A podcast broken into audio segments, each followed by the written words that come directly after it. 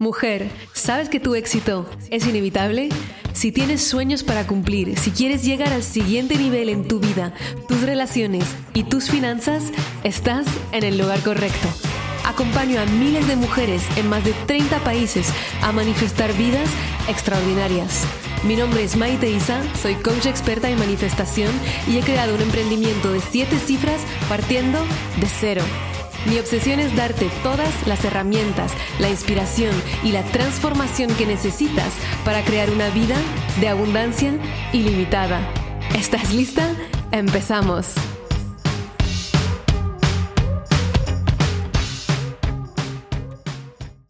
Hello amore, bienvenida a un episodio más de Tu éxito es inevitable, ya casi el último del año. Y seguimos con nuestra serie de qué hablan los millonarios. Si te has perdido los dos primeros episodios, te recomiendo que vayas a escucharlos y regreses a este después simplemente porque doy un poco de contexto acerca del grupo de millonarios al que me refiero durante estos episodios y también hablaré de algunas cosas que he mencionado en los episodios anteriores. Eso dicho, si has escuchado los dos anteriores, bienvenida a esta tercera parte. En este episodio quiero seguir con el valor que supuestamente os iba a compartir la semana pasada, pero como me alargué muchísimo con el primer valor no me quedaban minutos de podcast y luego os quiero compartir otro valor y una historia muy divertida que creo que os va a impactar mucho y recordaréis cada vez que dudéis en vuestro camino. Empiezo por este primer valor que nos define a los millonarios y no me gusta mucho decir a los millonarios como si hubiera un nosotros y un vosotros. En realidad todos somos uno, lo único es que he hecho este estudio social a la hora de estudiar la gente que ha conseguido manifestar la vida de sus sueños para llevar aquí ahora en esos episodios todo lo que te pueda servir a ti si aún no estás en el nivel en el que quieres estar. Que ese nivel no tiene por qué ser ser millonario. Pues ese valor, mi querida manifestadora experta, si me escuchas desde hace un tiempo y me sigues desde hace un tiempo, no será ninguna excusa, es la mente de principiante. Esa misma. La mente de principiante que cuanto más éxito has tenido, cuanto más importante es mantenerla y eso se llama humildad. Y estoy convencida que solo podemos aprender desde la humildad. El ego te quiere hacer creer que lo sabe todo, pero si lo supieras todo, y ya lo tendrías todo. Y la humildad es darse cuenta de que hay una diferencia enorme entre haberlo escuchado, haberlo integrado y practicarlo y vivirlo cada día de tu vida. Hace poquito estaba en un evento en Madrid hace unas dos semanas, justo regresando de Arizona, y me topé con una alumna mía, una alumna que en realidad antes de ser alumna es mega referente en su campo, tiene ya muchísimas alumnas, se dedica desde hace 20 años a acompañar a otras personas, tiene 40 millones de formaciones y se ha abierto a mí desde la vulnerabilidad. Y me ha dicho, Maite, es que estoy en tu programa y estoy absolutamente flipando contigo en cada llamada semanal que tenemos. Lo que escuché de ti en la semana gratuita que has hecho es que ha movido algo en mí y yo no lo entendía porque yo sé tanto de esto que no entendía por qué es que me mueve tanto. E incluso le pedí a una amiga mía que ella tiene 30 años de formaciones, constelaciones familiares, mega crack, todo lo que quieras. Y dije, por favor, escucha a esta chica porque no sé qué me pasa, pero me vibra algo cuando habla. Y su amiga le dijo, espera, espera, no le compres nada, yo voy a ver si te estás flipando. me voy a ver toda su semana gratuita y luego eh, decidimos juntas ha mirado la semana y dijo, tía, lo compramos, las dos, lo vamos a hacer juntas. Me pareció tremenda, esta tía es una guía en la tierra. Y lo digo no para echarme a mí el piropo, sino para echarle el piropo a ellas, porque es exactamente el ejemplo de mujeres que necesitamos. Puede ser excelente saber muchísimo y aún ilusionarte por aprender de otra persona, que puede incluso que repita ciertos conceptos que tú sabes perfectamente, pero en la manera en la que los dice o con qué tono, cómo vive su vida incluso, te entra distinto. Y eso puede pasar incluso de manera diferente en diferentes momentos de tu vida. Yo necesito ese chute de inspiración de vez en cuando. Cuando tú también estás del lado del que inspira, no quiere decir que no necesites inspiración. Y la mente de principiante es lo que nos lleva también a ser felices, porque nos lleva a alegrarnos y a asombrarnos de cosas que si pensamos que lo sabemos todo y hemos visto todo, pues ya no hay magia, ya no hay sorpresa, ya no hay el regalo de aprender, que es de los mayores regalos de la vida, porque es la razón misma de nuestra encarnación en el planeta, es aprender. La mente de principiante para esa mujer que me estaba hablando y para mí es, aunque me digan algo que ya he escuchado, me abro a recibirlo desde una perspectiva completamente nueva. Y cuando te decía, que creo que es en la primera parte de esta serie, que hablábamos del fuck realism, mandar a la mierda el realismo, cuando lo escucho hablar desde otra persona, desde una de las personas del grupo, de qué quiere decir para ella fuck realism, y me hacen la pregunta, ¿qué crearías si supieras que todo es posible? Si mandaras a la mierda el realismo ahora, aunque haya escrito libros sobre esto, que he creado todos mis programas en base a esa premisa, que toda mi vida la vivo desde esa creencia, me impacta. ¡Wow! ¿Qué crearía si supiera que todo es posible? Y se me abre la mente de nuevo como si nunca hubiera escuchado esa pregunta, como si nunca me hubiera planteado esa pregunta. Y eso es libertad, porque no me estoy encerrando en lo que creo que sé. Entre nosotros en ese grupo nos damos consejos, nos damos ideas para solucionar los retos que podemos estar pasando, lo que las personas llamarían problemas, lo llamamos retos. Y cuando alguien me sugiere una idea que ya he intentado o que ya he escuchado, de hecho, tenemos una regla. El sí pero no existe. Tipo, no tenemos derecho a recibir un consejo diciendo sí pero. Porque el sí pero, para la mente subconsciente, es un no. Es un, en realidad, a la mierda lo que me estás diciendo, yo sé mejor. Y el sí pero impide el crecimiento. De hecho, se llama en coaching los siperialistas, la gente que está coacheando y siempre tienen un sí pero. Esto tú sabes que son gente que no está abierta a crecer te paga para hacerles coaching, pero en realidad no quieren escuchar nada de lo que tienes para decirle porque piensan que saben mejor. No están abiertos. Y no es por nada, es su ego que es tan fuerte que no se deja guiar. Y suelen frustrarse mucho y pensar que los otros son el problema. Entonces nosotros no tenemos derecho a decir sí, pero.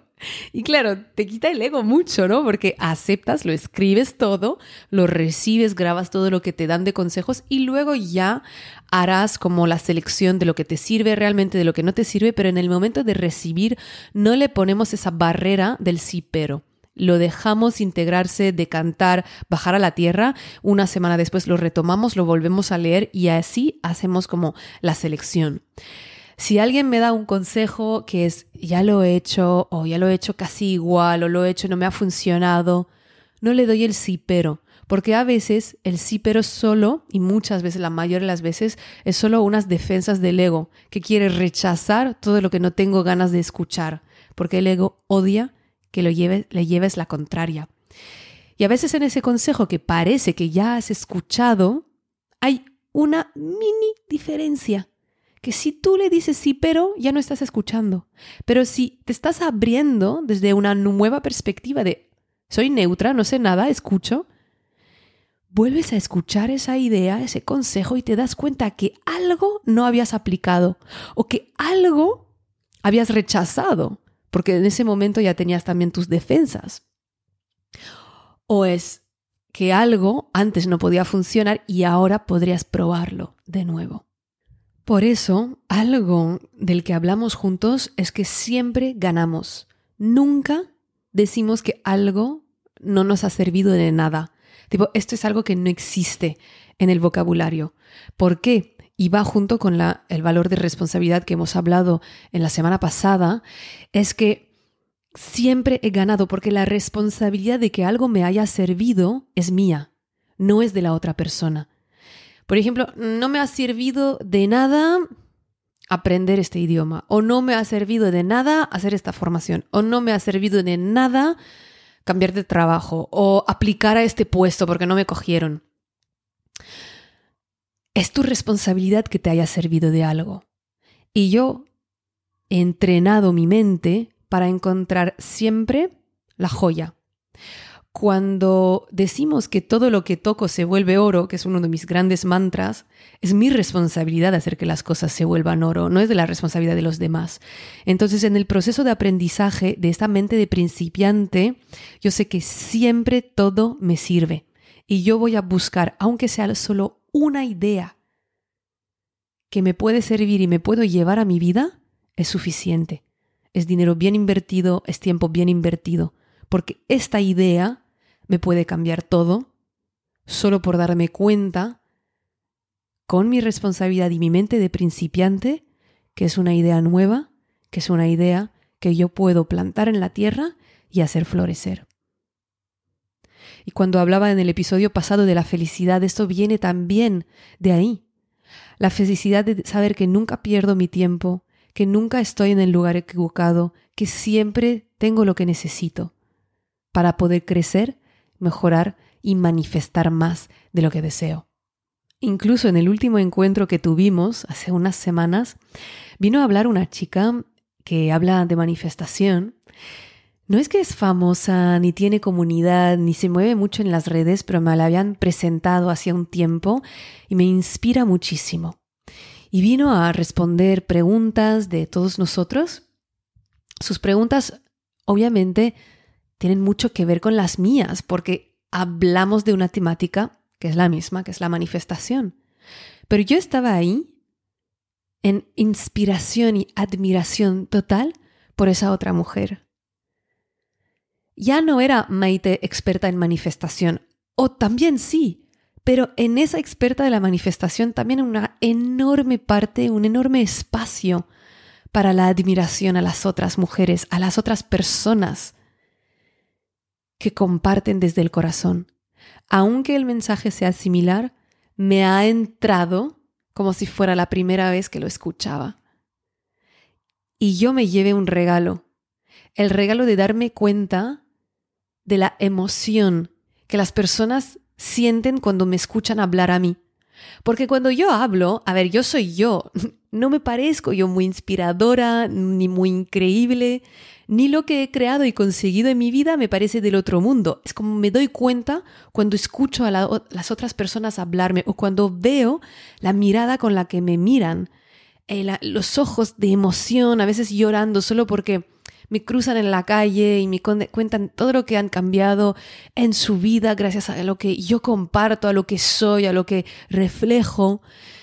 Cuando nos hemos encontrado muchas veces para las firmas de libros, simplemente el decirme que nada más el verme, el cruzar, cruzaros conmigo, escucharme, os refuerza todo lo que queréis creer, os recuerda vuestro poder, os vuelve a conectar con la abundancia.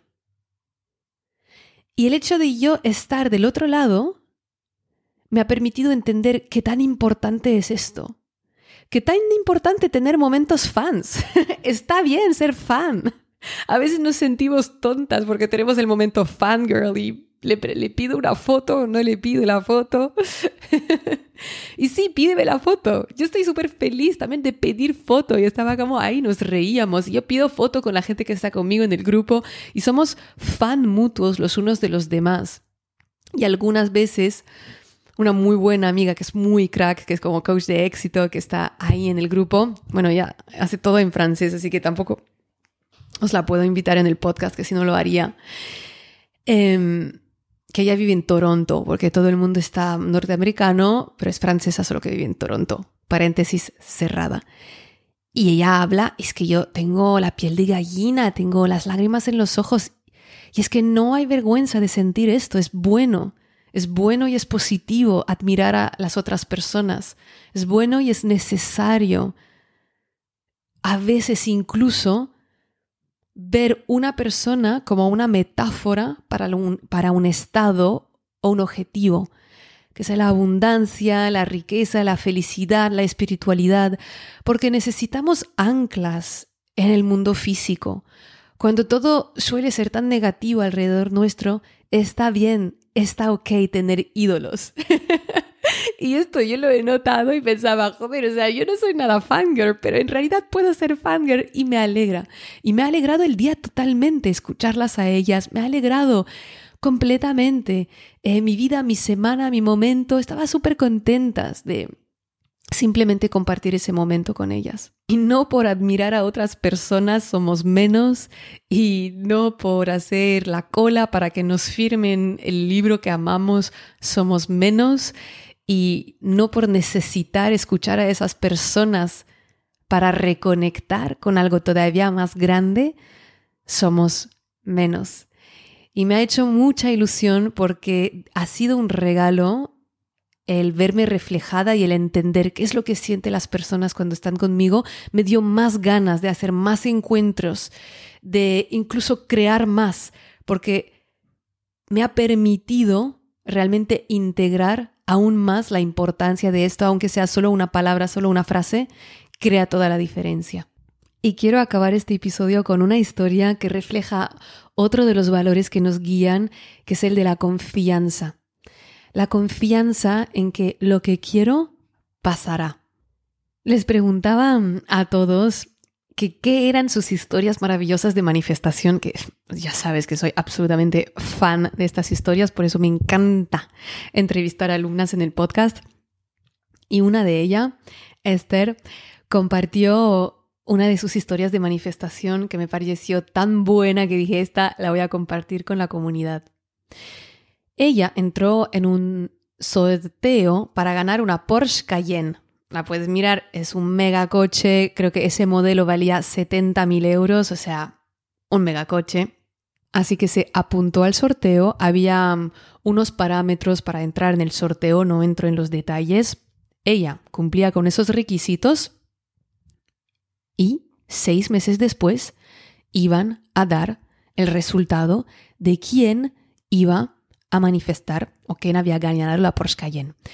Era un sorteo de emprendimiento, entonces creo que tenías que doblar la facturación o llegar a un cierto nivel de facturación para poder entrar en el sorteo. Ya evidentemente muchísima gente del mundo entero que había entrado en ese sorteo y nadie sabía al final de los seis meses quién iba a ganar ese coche.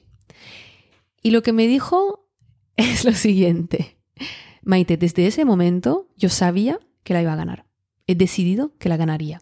A partir de esa decisión, empezó a visualizar todos los días que ya estaba conduciendo esa Porsche. Lo escribió cada día, varias veces al día que soy la ganadora de la Porsche Cayenne, soy la ganadora de la Porsche Cayenne. Lo escribía 100 veces al día, que esto me parece bastante extremo. Lo visualizaba cada día. Obviamente, mientras tanto, también trabajaba en su negocio para poder tener los resultados y entrar en el sorteo. Además de esto, empezó a ir varias veces al concesionario de coches a conducir la Porsche Cayenne, como si la fuera a comprar. Y como quería ir varias veces, durante los seis meses, les hizo parte de su proyecto a los vendedores y les dijo, yo la voy a ganar y me vais a ayudar. Y se iba cada tanto a conducirla, a estar en el coche. Imagínate lo encantadora que ha tenido que ser para que la dejaran hacer esto. A veces ni siquiera nos atrevemos por miedo a que nos digan que no, pero se aburrían todo el día, estaban felices de pasar un tiempo con ella y poder conducir, etc. Así que probar las cosas, aunque nos den miedo, creemos que no se puede, a veces es lo mejor que podemos hacer. Se compró una mini Porsche Cayenne así de juguete y la puso en su bolso. Y durante seis meses estaba con el coche en su bolso y lo sacaba durante el día y lo miraba y sentía como era ella suyo, la versión grande, miraba los detalles, lo conocía de memoria ese coche. Y el día antes de que anunciaran la ganadora o el ganador, lo que hizo es que vendió su propio coche. Esto me pareció lo máximo. Regresa a su marido del trabajo y le dice, mm, ¿dónde está tu coche? Ah, lo he vendido porque quiero enseñar al universo que hay espacio para otro coche, no quiero que se equivoque. Y el marido, bueno, lo podrías haber aparcado en la calle.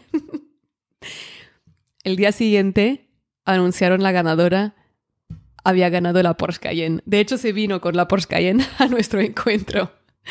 Si esa no es una historia de confianza, no sé qué es. ¿Cómo podrías aplicar tú más esa confianza? No te digo que vendas tu coche, ni que dejes tu trabajo para enseñar al universo que hay espacio para otro. Simplemente piensa, sé creativa, tú eres experta en tu vida. ¿Qué quisiera decir para ti actuar desde esa confianza en que sí, lo que quieres pasará? Muchas veces veo las personas que se portan como si su vida fuera un sorteo y en general cuando es un sorteo sentimos que no tenemos la capacidad de influenciarlo. Es el azar, es chance. ¿Cómo te portas en tu vida? Como si el conseguir tus manifestaciones fuera un sorteo y por lo tanto no tienes ningún poder?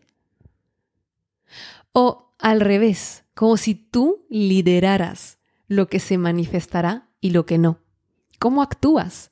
Porque lo que creemos no es lo que decimos, es lo que hacemos. Cuéntame como siempre qué te ha quedado de este episodio. Quiero saberlo. Te deseo unas felices fiestas si me estás escuchando en ese periodo festivo y ya nos vemos, si no me equivoco, la semana que viene es el último episodio del año. Súper importante. Te mando un mega, mega, mega abrazo. Muchísimas gracias por escuchar este episodio. Si te encantó lo que escuchaste y quieres más, puedes descargar el audio de los tres pasos para manifestar todos tus sueños gratuitamente en mi página web maiteisa.com. También, si lo sientes, déjame una reseña en iTunes y no te olvides de conectar conmigo en mi Instagram a maite-isa. Nos vemos pronto. Recuerda, tu éxito es inevitable y siempre estás en el buen camino.